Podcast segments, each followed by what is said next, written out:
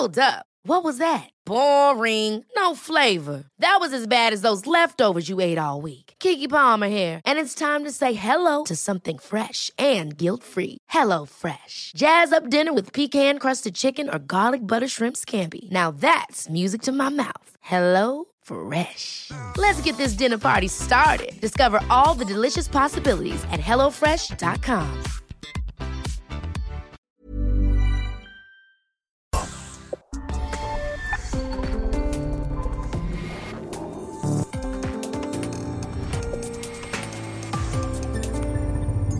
República H, con Alejandro Cacho.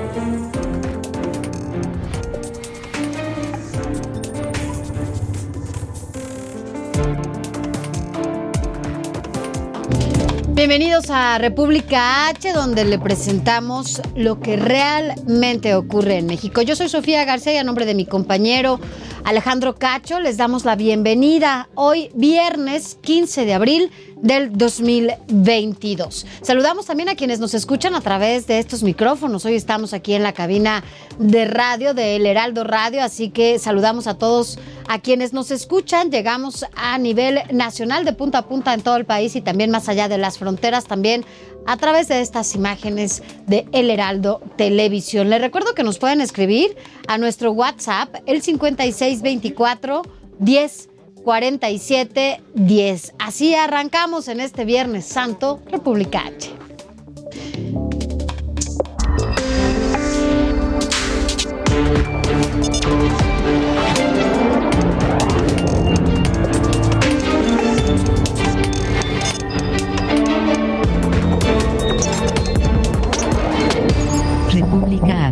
Con Alejandro Cacho.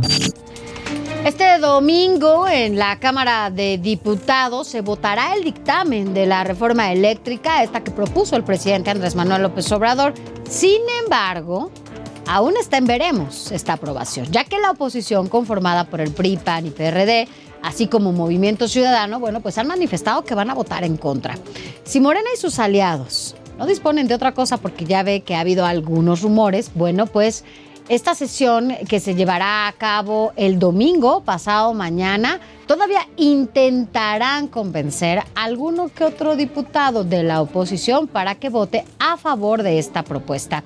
Hay que recordar, como lo vimos y lo hemos estado dando a conocer, pues que convencieron finalmente a uno de los diputados priistas, él era Carlos Miguel Aiza González, eh, que bueno, pues su papá fue propuesto para embajador de República Dominicana y que bueno, por no quedar mal con quien lo propuso, que fue el presidente de la República, bueno, pues finalmente el priista decide que va a votar a favor de esta reforma, a pesar de lo que ha dicho incluso su coordinador, Rubén Moreira, y el presidente de ese partido, Alito Moreno. Así que bueno, por lo pronto les faltan todavía 55 votos a los morenos para que, bueno, pues como es una reforma constitucional, se requieren por lo menos las dos terceras partes de los votos de los diputados, que son 500.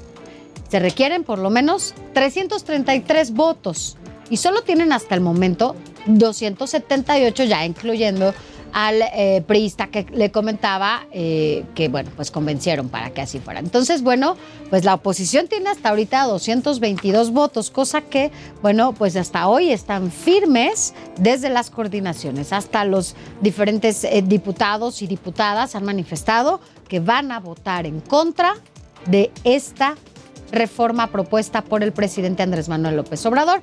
En tanto, bueno, también quien encabeza la Junta de Coordinación Política en esta en la Cámara de Diputados, Rubén Moreira ya también lanzó una advertencia eh, de, a su bancada allá en la Cámara de Diputados, en el PRI, y dijo que, bueno, pues esto en relación a la votación de la reforma eléctrica propuesta por el presidente, como se lo mencionaba, expuso que el PRI no va a permitir que ningún integrante de su bancada se ausente este domingo 17 de abril. Estamos ya prácticamente en la cuenta regresiva y en caso de que algún legislador falte sin justificación válida, se considerará como alguien que está a favor de dicha propuesta. Hay que decir que también el Partido Acción Nacional allá en la Cámara de Diputados dio a conocer que ninguno de sus diputados tendrá eh, la posibilidad de faltar. No hay como eh, se ausente alguno de los 113 diputados del PAN.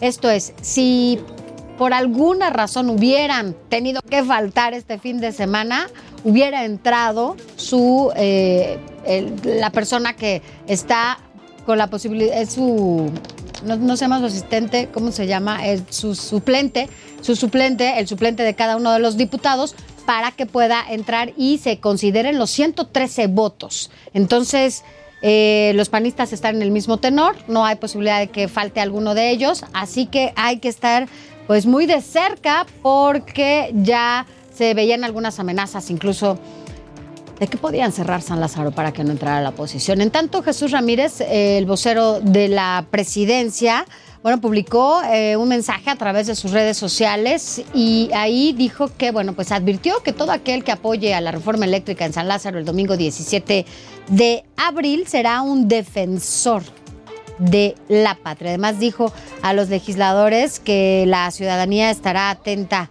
a quien vote a favor y en contra de esta reforma eléctrica, pues esta decisión marcará eh, si defienden la soberanía del país o los intereses de los empresarios. Esto fue lo que dijo el presidente, digo, el vocero de la presidencia, Jesús Ramírez, a través de su cuenta de Twitter. Y mire, para continuar con este tema y seguirlo desmenuzando, agradecemos que esté con nosotros al diputado perredista Luis Espinosa Cházaro, que además es coordinador de los perredistas allá en la Cámara de Diputados. ¿Cómo está, diputado? Muy buenas noches. Hola, Sofía, buenas noches para ti, buenas noches también para todo tu auditorio. Oiga, pues estamos prácticamente a unas horas de que se lleve a cabo esta, esta votación y bueno, pues estamos todavía entre la incertidumbre, los rumores incluso de, eh, la, de los accesos. Empecemos con eso.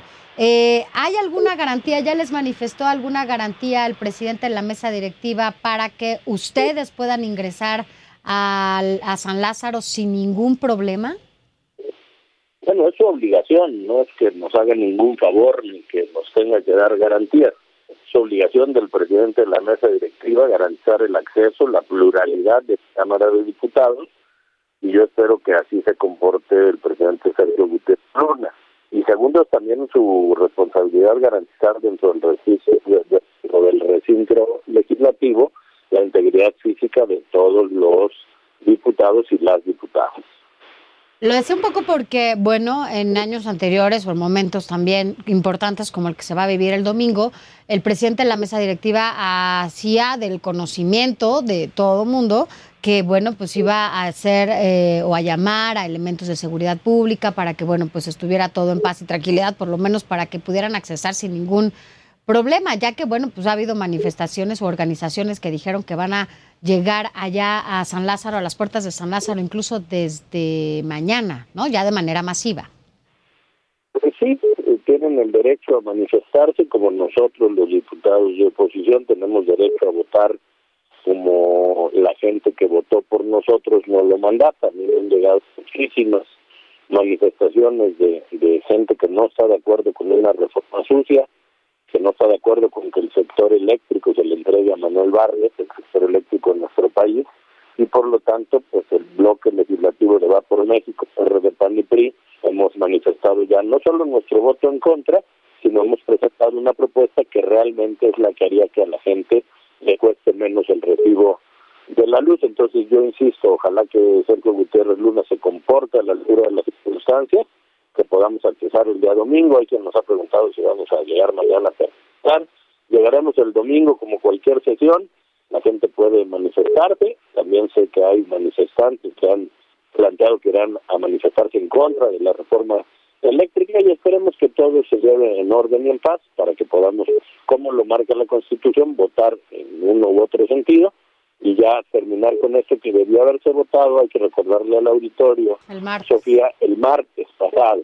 Ya había un acuerdo en la Junta de Coordinación Política, se habilitaron estos días, esta semana no estar en el calendario legislativo, y de repente Morena, con su mayoría de voto ponchado en Jucopo, salió con que mejor el domingo. Ahí hay voces que dicen que se volverá a posponer Eso da incertidumbre a la ciudadanía, da incertidumbre a la inversión, manda pésimas señales de que pues no se está tomando en serio una votación de esta envergadura. Claro. Y ya el domingo pues que se deseche, como lo hemos planteado, la propuesta oficialista para poner en la mesa la propuesta de Va por México y a partir de ahí poder empezar a construir. En eso, justo esto le iba a preguntar, diputado, porque exacto, se está eh, diciendo mucho, sobre todo a través de las redes sociales, que eh, se propone, incluso ustedes también lo daban a conocer, que había una alerta incluso de que Morena y sus aliados pretendían de nuevo mover esta, esta fecha para eh, la votación de este dictamen de reforma eléctrica. Y bueno, pues ya salió el presidente de la mesa directiva a decir que no es así. Sin embargo, bueno, pues son cosas que hemos estado escuchando en el pasado, diputado, y finalmente sí se ha estado posponiendo esta fecha, este debate, o de repente lo meten. Vaya, se han hecho los ajustes que le han convenido, ¿no? Algunas bancadas. Pues sí, eh, yo insisto, eh, la propuesta nuestra originalmente era que dejáramos esta discusión y la fuéramos preparando con el mismo ritmo de los parlamentos de, de Parlamento Abierto, con los foros de Parlamento Abierto, que siguiéramos discutiendo la propuesta de ellos, nuestra propuesta que presentamos, pero se atropellan los tiempos por querer darle gusto a no sé quién, porque digo no sé quién porque no sé quién sea quien presiona para que en Semana Santa, el domingo de Semana Santa se tenga que sacar una reforma y llevar la votación. No me extrañaría, y lo quiero decir con mucha responsabilidad, que se vuelva a posponer, pero insisto, así no se hacen las cosas, Sofía, no, no estamos Claro. eh, jugando, ellos tienen la mayoría, pero hay mucha gente a la expectativa que ya desde el martes estaba pendiente. Ojalá que ya votemos el domingo, que votemos, insisto, un debate que seguramente será arduo debate, pero en el marco del respeto, de la legalidad y garantizando pues que la pluralidad de la Cámara es eso. ¿no? Para eso la Exacto. Constitución plantea que se necesitan dos tercios Así para como- que se convenza a los Claro. Bueno, pues ya ve que ya convencieron a un priista. Oiga, y, y así como eh, se han estado haciendo las cosas, dígame algo, el día, este domingo, por ejemplo, que se va a llevar a cabo al Pleno la votación en la mañana, ¿podrían convocar a Junta de Coordinación Política y podría ahí de nuevo posponerse este debate? Bueno, la última solicitud del llamado a la Junta de Coordinación Política se hizo por parte de Moreno y sus aliados con el voto ponderado que tienen. Recordarás que a la penúltima la oposición ya no acudió porque no estaba en el calendario de las reuniones. Y contestando muy francamente a tu pregunta, pues de poderse sí se puede, pero de deberse no se debería porque hace falta citar con más de 24 horas de anticipación, fundar y motivar, pues porque es la urgencia, pero bueno, así lo hicieron la última vez y nada impediría que el domingo, pues en la mañana vuelvan a llamar y digan, bueno, lo vamos a volver a posponer. Insisto, Sí. así no se le da certeza a la ciudadanía, porque aparte yo dejaría en el aire la siguiente pregunta, Sofía, ¿y por qué estar posponiendo? Y ellos saben que con esa reforma no vamos a caminar Claro. y han estado presionando diputados de todas maneras, y cuando digo de todas maneras me refiero a todas las que se puede imaginar el público, pues para que voten con una reforma que no quiere, que no le sirve al país y que no es limpia y que no tiene re- energías renovables y que no va a acabar tampoco eh, eh, si se vota así con los abusos Así. que, que según ellos son los que dan motivación a esta reforma. Así es. Diputado, y en este tenor también preguntarle, entiendo que la oposición había presentado ya 12 puntos, que es muy distinto a una reforma ya en forma eh, que se pueda debatir y discutir, ¿no? Como se está haciendo con esta. Si todo va como hasta ahorita, bueno, pues todo apunta a que no va a pasar esta reforma que presentó el presidente, ¿no? Tan es así que ya tienen un plan B, ya, ya, lo, ya lo advirtieron también. Ahora, ustedes como oposición ya tienen lista otra propuesta, otra contrarreforma en materia eléctrica que se pueda presentar más adelante o la están trabajando? Ya la tenemos lista y presentamos los 12 puntos para que la gente nos entendiera de qué estábamos hablando. Lo han dicho los tres presidentes PAN, PRI, PRD. La vamos a presentar en este mismo periodo ordinario. Lo que no queríamos era ir a un tema de discusiones legislativas, jurídicas, que la gente no entiende. Queríamos dejar claro qué es lo que nosotros estamos proponiendo. Déjame darte un ejemplo. Nosotros planteamos que al decir más bajo a todas las madres jefas de familia tengan luz tasa cero.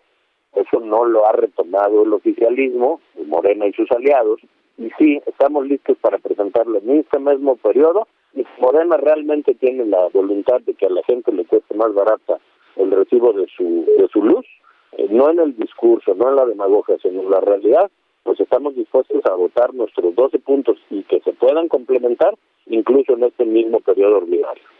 Diputado, ¿hubo acercamiento con sus diputados como lo han hecho los morenistas o algunos otros personajes para intentar convencerlos de que voten a favor, sobre todo en este periodo de martes a domingo? Sí, varios diputados y diputadas me han reportado que los han estado buscando, que los tratan de, entre comillas, sensibilizar y tenemos un caso muy lamentable, que es el de una diputada terrorista que ha sido violentada por Leonel Godoy, vicecoordinador de Morena, eh, por el simple hecho de saludar a un asesor externo que, que existe en el grupo parlamentario. Y bueno, ya hemos visto todo lo que al respecto se ha dicho. Eso pues es presión de alguna u otra manera. Eh, te quiero decir muy claramente, Sofía, los diputados del PRD, todos y todas, votaremos junto con el PAN y el PRI en contra de esta reforma el día domingo salvo pues que se violente por parte de Morena nuevamente el proceso legislativo correcto y se posponga de nuevo sin razón alguna. Bueno, pues nosotros estaremos muy al pendiente de lo que pase en la Cámara en estos trabajos legislativos el próximo domingo. ¿Arrancan a las 11 de la mañana, diputado? A las 10 se le da publicidad al dictamen de las Comisiones Unidas y a las 11 empezaríamos la, la sesión de pleno para llevar a cabo la votación. Van a ser estas dos sesiones que estaban pensadas para el martes y que ahora se van a hacer el domingo. Exactamente, estaban plan no pensadas, estaban acordadas, perdón que corrija ahí el término, por unanimidad en la Junta de Constitución Política, que es el órgano de gobierno de la Cámara, eh, a propuesta de Morena, o sea, la fecha la propusieron ellos, acompañamos para decir, vamos a darnos certeza de un debate serio, y bueno, pues ya se pospuso una vez, e insisto, yo no estaría seguro que el domingo en la mañana no pretendan de nuevo posponer. Híjole, bueno, pues esperemos que no, porque ya más allá de este golpeteo político que hay adentro de, de, esta, de este recinto, bueno, pues estamos hablando pues de un país y de toda la ciudadanía que estamos del otro lado esperando qué va a pasar, ¿no? Y de este debate y de, bueno, pues reformas bien hechas, que es lo que se pretende y lo que se espera desde este lado, ¿no? Si, si me dejas agregar los que tienen derecho a tener que hacer más allá de nosotros, que podemos trabajar el martes o el domingo o el lunes, pues es la ciudadanía que dice, bueno, ¿qué está pasando? Que, no se lleva la votación. En el San Lázaro votamos los representantes del pueblo mexicano. Se ha hablado mucho que van a ir manifestantes fuera de la Cámara. Eso está bien, están en todo su derecho de manifestarse, pero nosotros representamos a nuestros electores y tenemos derecho a votar en contra de una ley que sabemos que no le hace bien a México. Bueno, pues ahí estaremos, diputado, y si le parece, hablemos, hablemos el domingo, a ver cómo van las cosas. Muchas gracias. Con mucho gusto, Sofía. Hasta luego, buenas noches. Gracias, buenas noches. El coordinador del PRD allá en San Lázaro, Luis Espinosa Cházaro, ya lo escuchó usted. Pues no, no, no está tan lejana la posibilidad de que Morena proponga de nuevo el domingo, el mismo domingo que se eh, posponga esta, esta sesión en donde se va a debatir y posiblemente a votar ya este dictamen propuesto por el presidente Andrés Manuel López Obrador que se refiere a la reforma eléctrica. Ya le contaremos aquí todo lo que pasa, recuerde, en el informativo fin de semana. Pero vámonos a información de último minuto y es que, bueno, pues se registró una gran movilización policíaca, sobre todo a las afueras de la Comisión Nacional de Derechos Humanos, allá en el centro capitalino, porque bueno, pues todo apunta que entraron, eh, Alan, para sacar a las mujeres que estaban ya ahí desde hace mucho tiempo. ¿Cómo estás, Alan? Cuéntame qué está pasando. Hola, ¿qué tal Sofía? Amigos, muy buenas noches. Nosotros nos encontramos en estos momentos en el cruce de la calle República de Cuba y República de Chile, en donde tenemos un gran número de elementos de la Secretaría de Seguridad Ciudadana. Y es que, como lo menciona, se está realizando en estos momentos una diligencia en las antiguas instalaciones de la Comisión Nacional de los Derechos Humanos, la cual eh, se encuentra ocupada desde hace ya varios meses por integrantes de diversos colectivos feministas. Esto se está llevando a cabo debido al seguimiento a una serie de videos que se publicaron el día de ayer en redes sociales, en donde se muestra un grupo de estas mujeres encapuchadas agrediendo a una mujer y a su vehículo, a quien presuntamente se les había pedido dinero en efectivo como derecho para, pues ahora sí que les permitan circular por esta calle. Debido de esta situación, Policía Capitalina ya se encuentra en el lugar intentando mantener diálogo con este grupo de feministas,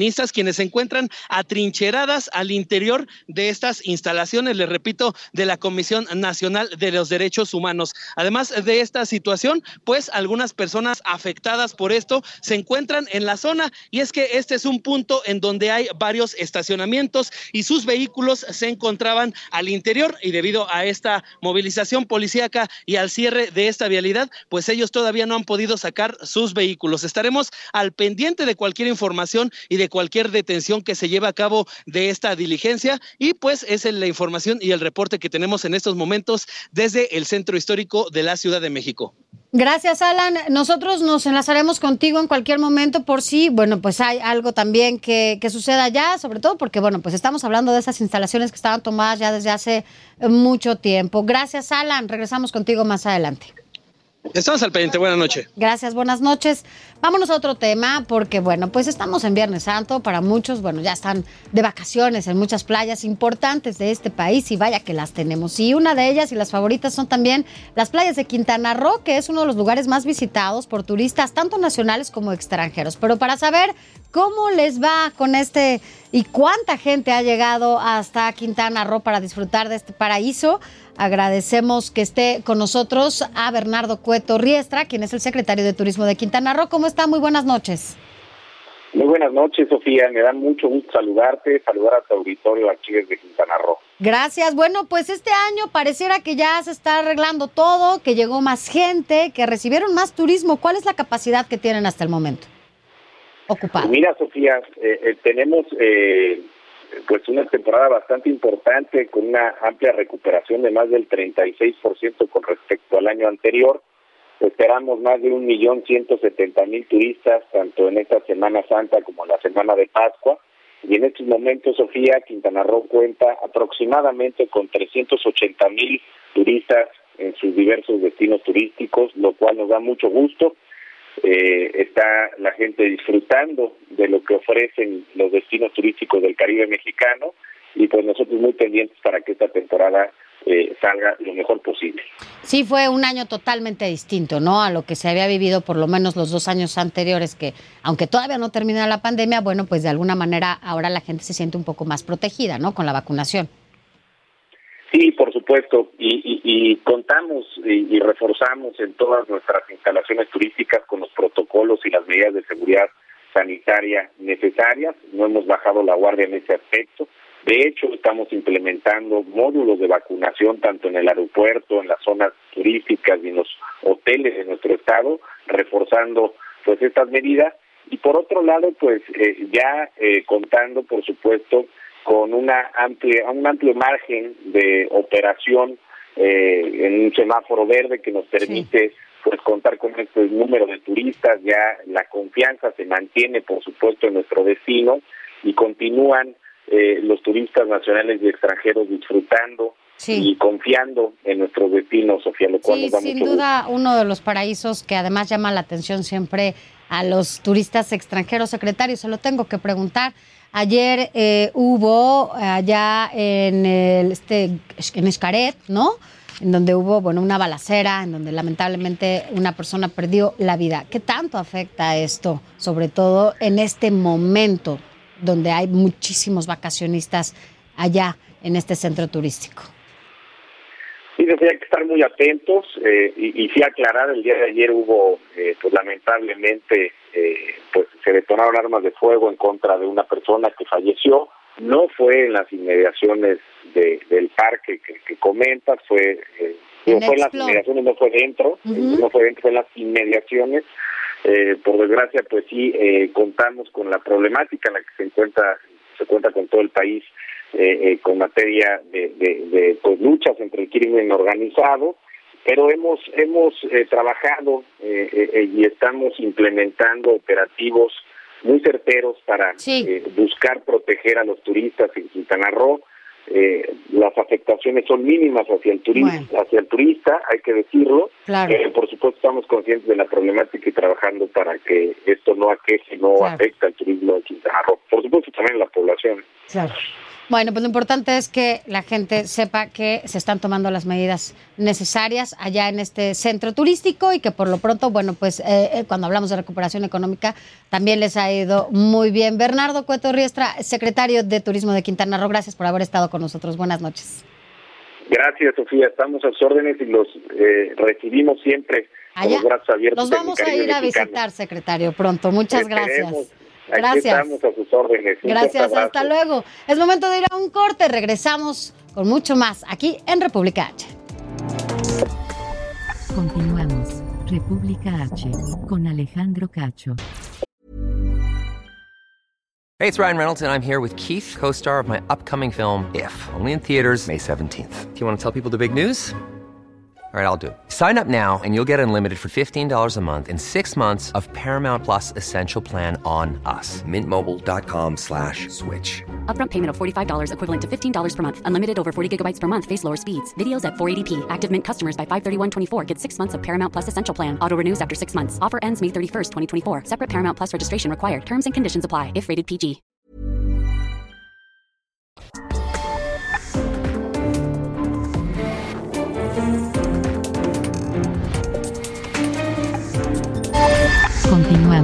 República H.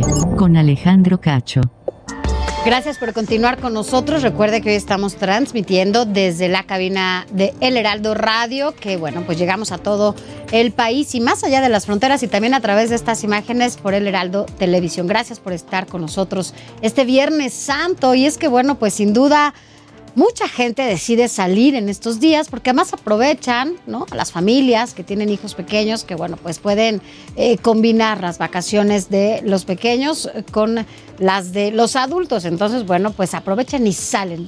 Muchos se van de vacaciones en estos días y una de las carreteras más concurridas sin duda es la autopista México-Cuernavaca. Así que por eso vámonos allá con mi compañero Dani Magaña porque bueno, pues tú tienes eh, estas imágenes, esto que está pasando allá en, eh, en esta salida ya de la Ciudad de México para dirigirse a Cuernavaca o Acapulco, a donde decidan cada uno de los que están ahí. ¿Cómo estás, Dani? Buenas noches.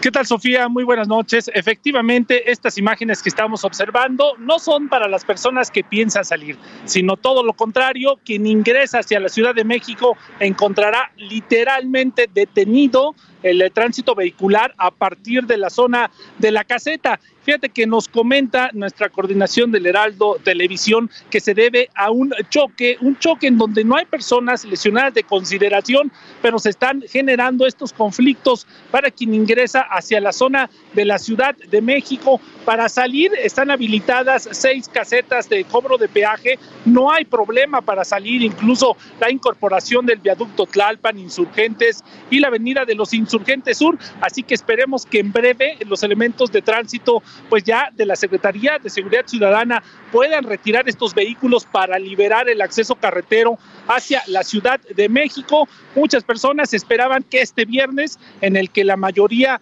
pues ya abandonó la Ciudad de México, pues que fuera muy relajado su ingreso hacia la ciudad capital, pero bueno, pues van a encontrar estas situaciones en cuanto a las condiciones, bueno, pues en dirección hacia Cuernavaca no tenemos Todo complicaciones, únicamente nos recomienda la- el Capufe precisamente tener precaución ya que llueve en la parte alta de Tlalpan. Ese reporte, vamos a continuar atentos, muy buena noche. Pues ahora todo fue al revés, Dani, porque eh, de acuerdo a lo que estamos viendo y que tú nos reportas y para quienes nos escuchan a través del Heraldo Radio, que sepan que, bueno, pues si vienen hacia la ciudad, ahora sí les va a tocar un poco de tráfico en este viernes 15 de abril, porque, bueno, pues hubo un accidente, sin embargo, bueno, pues yo entiendo que pasando esta zona, Dani, pues las cosas pueden fluir, porque hay que decirlo, también la verdad es que la ciudad se encuentra... Eh, pues no en total calma, porque la verdad es que yo sí creo que no salió tanta gente como otras veces, pero sí en calma, en donde no hay tanto, tanto tráfico. Ahora, lo que dices, las salidas ahora hacia Cuernavaca o Acapulco, eh, no, no son tantas, porque además ya es tarde, ¿no? Ya es noche, ya es viernes, casi todo mundo lo hizo ayer y también hay que recordar que en esta carretera, sobre todo, ya hay una vía rápida por arriba, que, que, pasa justo por arriba de la caseta y que la pueden tomar desde periférico, ¿no? Que muchas veces ahí es donde se hace el tráfico, por arriba o para acceder a esta supervía que se llama, que va por arriba de viaducto Tlalpan, por arriba de periférico y que justo bajan después de la caseta.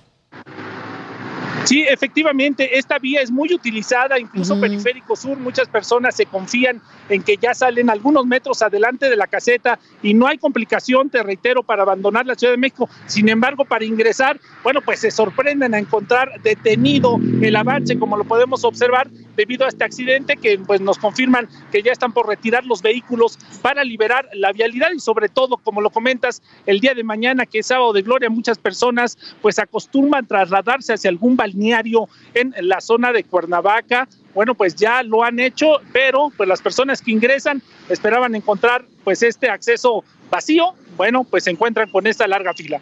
Bueno, Dani, esperemos que todo pase y que se restablezca esta pues esta, este tránsito, sobre todo en este acceso ya a la Ciudad de México. Gracias, gracias Daniel Magaña. Buenas noches. Continuamos atentos, buenas noches. Mire, y de esta salida nos vamos ahora hasta la de México, Puebla, porque allá está mi compañero Mario Miranda, en donde, bueno, pues también puede ser que ya a esta hora, Mario, las cosas estén más ligeras, ¿no? Ya no haya tantas, tantas salidas como supongo en el transcurso del día se dio. Buenas noches. Hola, ¿qué tal Sofía? Buenas noches. Pues sí, nos encontramos en la caseta de San Marcos, ubicada en la autopista México-Puebla, pues donde este día pues ya se encuentran saliendo, ya son menos los vacacionistas que salen de esta caseta. En la mañana y el día de ayer pues salieron bastantes automovilistas, hubo bastantes largas filas en esta caseta de la México-Puebla. En esta ocasión pues ya es poca la afluencia de automovilistas, ha bajado considerablemente la salida de vacacionistas a comparación del día de ayer. En estos momentos están saliendo aproximadamente 35 automóviles por minuto y están ingresando 30 de las 14 garitas que se encuentran abiertas.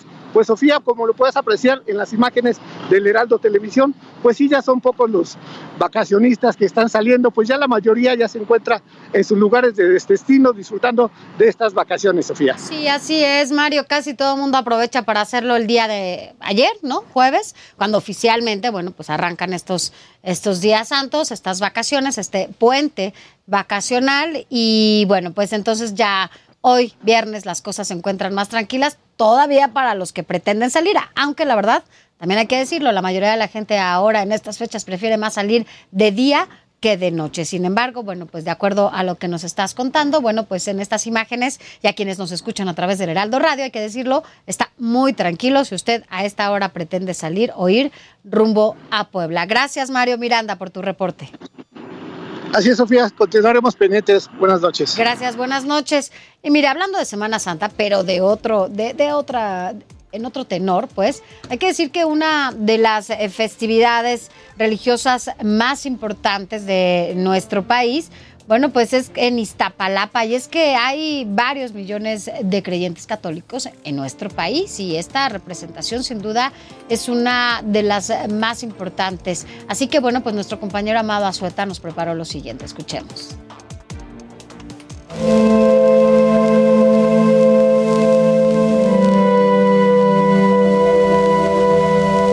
Primera vez en dos años, cientos de fieles a la representación de la Pasión del Cristo de Iztapalapa volvieron a salir a las calles. Salimos de fe. Así es. ¿Qué le pides? Por salud, mucha salud. Pero gracias a Dios este año vamos saliendo y, y, este, y aquí estamos con mucha fe. Algunos ataviados como Jesús de Nazaret, otros con ropa de día, no importaba. La fe era la misma con la que se ayudaban a cargar cruces de 80 a 100 kilos. Niños o adultos tampoco importaba. Se siente aliviado, se siente en paz. La verdad se siente con muchas ganas de seguir al, al año que sigue. Realmente no nos preparamos físicamente, lo hacemos con devoción, con amor. Edgar y su hermano Carlos salieron a representar a Jesús de Nazaret para pedir a su santo patrono, el Señor de la Cuevita, para que su mamá mejorara de salud. Pues siento bonito porque es con la persona que he convivido más. Hemos andado juntos los dos y nos hemos apoyado hasta donde podemos.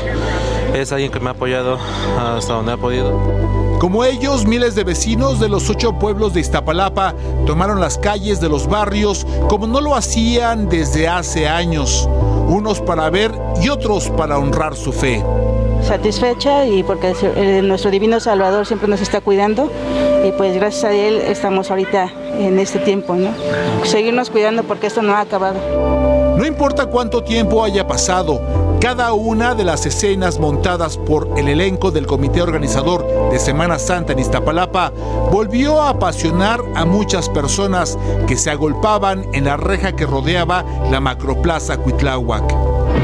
Hay una persona que nos salvó, Jesús que vivió por, por nosotros y se siente muy bonito. Tú como rey. Sí me duele el corazón. Debes juzgar a este hombre. ¿Cómo lo golpea? Que por nosotros dio la vida. Cada uno de los pasajes fue acompañado por más de 50 mil personas. La jefa de gobierno de la Ciudad de México, Claudia Sheinbaum, acompañada de la alcaldesa Clara Brugada, también asistió al evento. Finalmente, a las 4 de la tarde, el Cristo de Iztapalapa volvió a representar la crucifixión y con ello cumplir 179 años de tradición. Amado Azueta, Heraldo Televisión.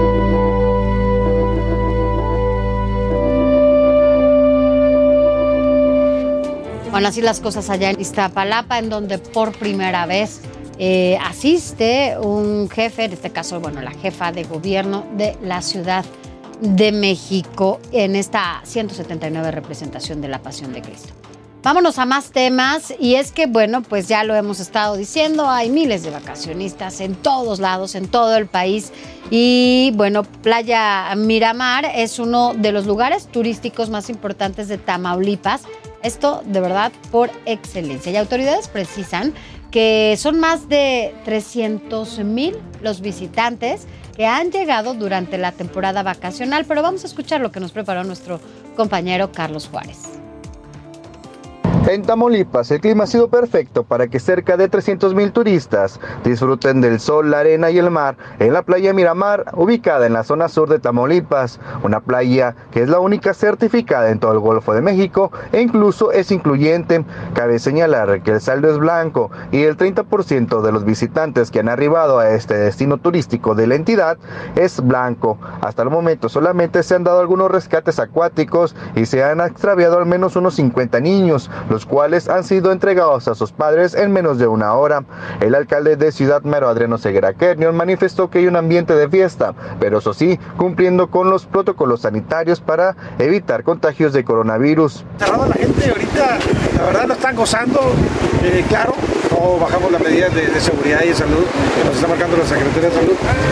La verdad es un ambiente de fiesta que se está viendo aquí en Playa Miramar. Cabe señalar que incluso en la playa Miramar se colocó un módulo de vacunación contra la COVID-19 y otro punto muy bien visitado son las escolleras en donde la gente puede disfrutar tanto de la vista del río Pánuco y cómo salen y entran los buques, así como la de la playa Miramar. Para el Heraldo Televisión desde Tamaulipas, Carlos Juárez. Y de las playas eh, tamaulipecas, ahora vámonos hasta el maravilloso estado de Oaxaca. Vaya su gastronomía, la gente, maravilloso. La verdad es que siempre que vas a Oaxaca debes de ir como con unos 5 kilos menos porque uno come delicioso por esos lados. Y es que autoridades precisan que hasta el momento ya son más de 100 mil turistas los que se encuentran en suelo oaxaqueño, pero escuchemos lo que nos preparó nuestra compañera corresponsal Karina García. En Oaxaca, la Secretaría de Turismo estimó una afluencia de 122.148 visitantes nacionales e internacionales en tres destinos de la entidad, dos de playa y la capital del estado. Se estima una derrama económica de 439 millones de pesos tan solo en este fin de semana. En la capital del estado se espera una ocupación hotelera del 68%, es decir, cerca de 58.129 turistas y una derrama económica económica de al menos 153 millones de pesos, mientras que en las bahías de Huatulco se espera que la ocupación rebase el 85%, es decir, cerca de 32.518 visitantes y una derrama económica de 207 millones de pesos. En Puerto Escondido, la afluencia llegaría en un promedio del 70%, cerca de 31 mil vacacionistas con una derrama económica de 79 millones de pesos. Informó desde Oaxaca Karina García. Gracias y bueno, vámonos ahora a otros temas. Y es que Nuevo León ahora es uno de los estados en donde se ha incrementado lamentablemente el número de desapariciones de mujeres. Para citar solamente un ejemplo, en las últimas semanas se han reportado a 15 mujeres como desaparecidas, de las cuales una de ellas fue hallada muerta.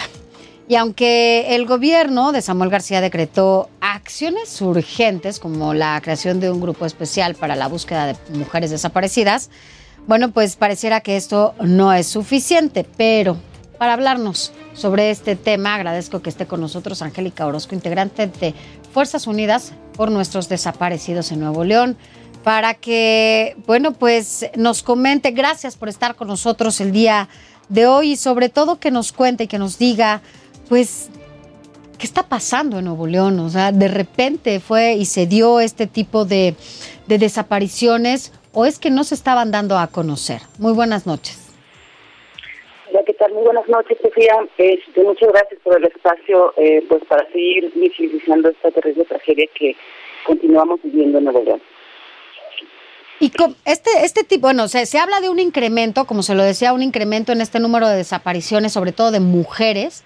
Eh, y, y la pregunta es, ¿qué estaba pasando?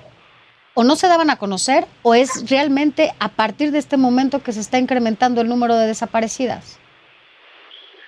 Pues mira, eh, nosotras como Fuerzas Unidas por nuestros desaparecidos en Nuevo León hemos eh, denunciado las desapariciones han continuado, las desapariciones eh, continúan de manera permanente en Nuevo León de mujeres y de hombres, pero ciertamente en, los, en el último mes, en los, en los últimos meses, se han incrementado las desapariciones de mujeres. De hecho, nosotras desde el año pasado eh, advertimos a las autoridades de las desapariciones que estaban sucediendo en el municipio de Salinas, Nuevo León donde en, en Salinas y Largo, Nuevo León, donde documentamos 12 casos de mujeres desaparecidas de agosto a noviembre del año pasado, donde lamentablemente se localizaron sin vida tres y las demás continúan desaparecidas. Ahora hay un incremento en las desapariciones de mujeres en la zona metropolitana de Nuevo León. Sin embargo, las desapariciones es algo que no que sigue sucediendo y que no solamente no han localizado a las personas que han sido desaparecidas en años anteriores, sino que continúan desapareciéndonos. Ahora, ¿a qué creen que se deba este fenómeno? Porque, bueno, entiendo que también el gobernador Samuel García ha implementado estas acciones urgentes para poder, eh, pues, contribuir al rescate de estas mujeres, sí, y sobre todo también prevenir que sigan desapareciendo cada vez más mujeres. Pues mira, nosotras llevamos eh, ya más de 10 años organizadas como Fuerzas Unidas por nuestros desaparecidos en Nuevo León ya a, través del impulso de las familias se han creado leyes, la Ley General de Desaparición, ya existe una Comisión Local de Búsqueda, ya existe una Fiscalía especializada en personas desaparecidas. De hecho, Nuevo León tiene alerta contra la violencia de género, donde marca ciertas acciones. Sin embargo, vemos que las desapariciones han continuado todos estos años porque continúan los mismos servidores públicos en los puestos de seguridad, de procuración de justicia, de búsqueda, siguen las mismas condiciones de inseguridad en el Estado eh, y continúan con el mismo discurso estas autoridades de minimizar este terrible delito, de minimizar el contexto, el contexto de inseguridad y también eh, estigmatizando, criminalizando a, la, a, las víctimas. Eh, y justamente en administraciones anteriores han salido también a dar una respuesta pues mediática a los casos sin atender las causas profundas como son los temas de inseguridad e impunidad que prevalecen en Nuevo León. La, bueno, y en todo México. La misma ONU, en su reciente informe, menciona que la, que la impunidad prevalece casi en un 100% en, en, en México. La impunidad prevalece sobre todo cuando hablamos de este tipo de delitos y también cuando hablamos de abuso a menores y también cuando hablamos en un sinfín de, de delitos y, y como lo comentaba eh, Angélica, pues hay herramientas, hay mecanismos, hay todo para poder prevenir este tipo de acciones. Y eh, lo lamentable es que, como lo menciona también, pues muchas veces hay infiltraciones desde los gobiernos y que hace que justamente no pase nada y sean permisibles con este tipo de, de acciones. Ahora, ¿qué sigue? Ustedes como organizaciones eh, ya se han sentado a la mesa con el gobierno de Nuevo León, han tenido eh, alguna estrategia en conjunto o cómo van a colaborar ambas partes, porque yo sé que las organizaciones son fundamentales incluso para que muchas veces conozcamos qué es lo que realmente está pasando y que, bueno, pues los gobiernos muchas veces les piden ayuda para poder, ¿no?, estar trabajando de la mano. Sí, justamente eh, desde el 7 de octubre del año pasado, a cuatro días de que entró en funciones el actual gobierno eh, de Samuel García, del gobernador Samuel García, eh, les entregamos una propuesta, un documento de una declaratoria emergente eh, por por esta crisis de, de este delito de desapariciones de personas en el Nuevo, en Nuevo León. Algo similar a lo que ya se, se hizo en el estado de Veracruz hace algunos años. En este documento eh, marcamos 30 acciones eh, que se pueden realizar, eh, acciones eh, que, que van a las causas, como es también la prevención, eh, y también con lo que nos hemos enfrentado en el día a día en campo, en, en las Sí. búsquedas que hacemos. Entonces, para poder enfrentarlo con lo que nos están, eh, los obstáculos con los que están enfrentando las familias y los colectivos eh, de víctimas en campo, eh, pues les hicimos toda esta estrategia, ¿no? Que marca 30 acciones, que es una propuesta, pudiera, pues pudieran ser más. Sin embargo, hasta este momento no no ha habido pues, ninguna implementación de estas de estas acciones. Eh, la Comisión Local de Búsqueda depende jerárquicamente del, del gobernador. Eh, en el decreto de creación marca que él le puede dar atribuciones, por lo cual exigimos que le dependen mayores atribuciones. Sin embargo, eh, pues pues no hasta este momento sale a dar estos anuncios a raíz de la presión eh, pues de, la, de las protestas sociales, de la presión mediática. Sin embargo, pues ahí está la propuesta que ya le fue entregada. Esperamos que este grupo de apoyo que, que ya eh, pu- pu- puso por mediante un decreto, este, pero sí nos parece extraño pues que sea de apoyo, ¿no? Porque lo que necesitamos es que sea un grupo que sea asignado a la comisión de búsqueda eh, con, con atribuciones, con responsabilidades y no solamente de, de apoyo. Ahora, en caso de no tener respuesta por parte del gobierno del estado, ¿ustedes estarían también pensando en acudir a instancias internacionales? Ya tenemos casos en, en, en instancias internacionales, ya hay un dictamen eh, de la ONU, en el caso de Roy Rivera Hidalgo, desaparecido desde el 11 de enero del 2011, quien todavía no ha sido localizado como miles de personas más. Eh, ya tenemos otro caso de, Bre- de Brenda Damaris en la Corte Interamericana de Derechos Humanos, que está en proceso de, de que se emita algún dictamen. Se han emitido acciones urgentes en casos que hemos llevado, también que hemos presentado ante el Comité contra las Desapariciones Forzadas. Sin embargo, todos estos casos que, que te comento, que son cinco casos, alrededor de cinco casos, eh, pues siguen ser localizadas. Entonces, si no se atienden las causas, las, la, eh, con acciones eh, contundentes, eh, pues eh, vamos a seguir igual. Como te comentaba, pues ya, habido- ya hay instituciones, ya se ha dado presupuesto en otros años. En el 2019 Claro. vino eh, la- el secretario de Derechos Humanos, Alejandro Encinas, eh, y, y- y- y autoridades federales dieron presupuesto a la comisión local. Sin embargo, continúan miles de personas sin ser localizadas. En Nuevo Sí. León hay más de 6.000 personas desaparecidas. Somos el cuarto estado con más personas desaparecidas y nos han continuado desapareciendo. Eso es lo grave. Bueno, pues nosotros estaremos al pendiente porque, bueno, ojalá lleguemos al día en el que ninguna de nuestras mujeres sea desaparecida, sea golpeada, sea violentada, sea abusada, ni las mujeres, ni las niñas, ni los niños. Que ninguna persona en este país padezca de este tipo de delitos. Ojalá que un día ya estemos en, otro debate, ¿no? En otras cosas, en algo en lo que nos ocupe más y no precisamente en esto que llevamos años y que gracias a organizaciones como ustedes, lo reitero, es que nosotros eh, desde este lado podemos estar enterados de lo que realmente pasa por allá. Pero gracias, gracias por haber estado con nosotros, Angélica Orozco, integrante de Fuerzas Unidas por Nuestros Desaparecidos. Buenas noches. Vámonos rápidamente a información de última hora con mi compañero Alan Rodríguez porque estás afuera de la Comisión Nacional de Derechos Humanos con su sede allá en el centro capitalino. ¿Qué está pasando, Alan? Hola, ¿qué tal Sofía? Amigos, muy buenas noches. Lo que nos acaban de informar en estos momentos es que ya ha sido recuperado este edificio de la Comisión Nacional de los Derechos Humanos. Esto lo informó aproximadamente hace media hora el titular de la Secretaría de Seguridad Ciudadana, Omar García Harfush, y hace unos minutos exactamente en este punto, en el cruce de la calle República de Allende y República de Cuba, ya pudimos observar el retiro de al menos seis mujeres.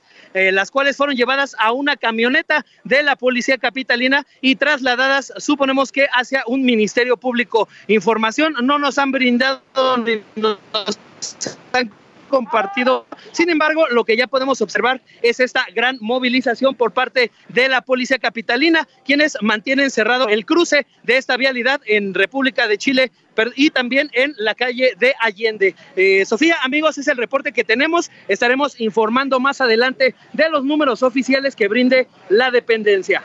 Bueno, así es, así los daremos a conocer aquí en estos espacios, en los, en los siguientes espacios informativos. Gracias, Alan, por esta información de último minuto. Entonces, este edificio de la Comisión Nacional de Derechos Humanos con sede en el centro de la ciudad ha sido recuperado después de más de un año que fue tomado por algunas mujeres feministas. Gracias, Alan. Continuamos al pendiente. Buenas noches. Gracias por tu información. Nosotros ya llegamos al final de este eh, República H, solo por hoy. Los esperamos el lunes a partir de las 8 de la noche, ya lo sabe, aquí en República H. A nombre de mi compañero Alejandro Cacho, se despide de ustedes Sofía García. Muy buenas noches y buen fin de semana.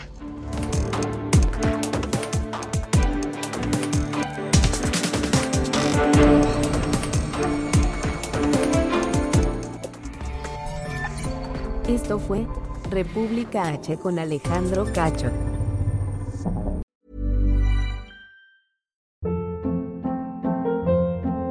Hold up. What was that? Boring. No flavor. That was as bad as those leftovers you ate all week. Kiki Palmer here, and it's time to say hello to something fresh and guilt-free. Hello Fresh. Jazz up dinner with pecan-crusted chicken or garlic butter shrimp scampi. Now that's music to my mouth. Hello Fresh. Let's get this dinner party started. Discover all the delicious possibilities at hellofresh.com.